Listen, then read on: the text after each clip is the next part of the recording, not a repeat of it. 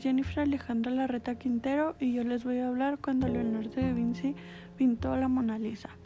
Leonardo es uno de los hombres más extraordinarios que el mundo haya visto en su larga historia. Considerando ejemplo del Homo Universalis por excelencia, fue un estudioso de diversas áreas de conocimiento, anatomía, hidráulica, botánica y arquitectura. Sin embargo, es más recordado y reconocido por su obra artística, en especial por su pintura icónica del arte universal, la Mona Lisa, la cual ha ejercido una intensa fascinación por parte de los historiadores, críticos y público de todas las épocas debido a su historia oculta y su misteriosa sonrisa.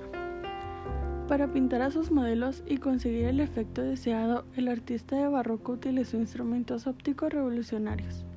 200 años antes de que la cámara fotográfica se inventara, se encerraba en una habitación oscura junto con sus modelos. Hacía un agujero en el techo para iluminarlos y con la ayuda de un espejo y unos lentes proyectaba la imagen sobre su lienzo. Roberto Lapussi, profesor del estudio de arte, afirmó que esta técnica le fue revelada por su amigo Giovanni Battista, un físico.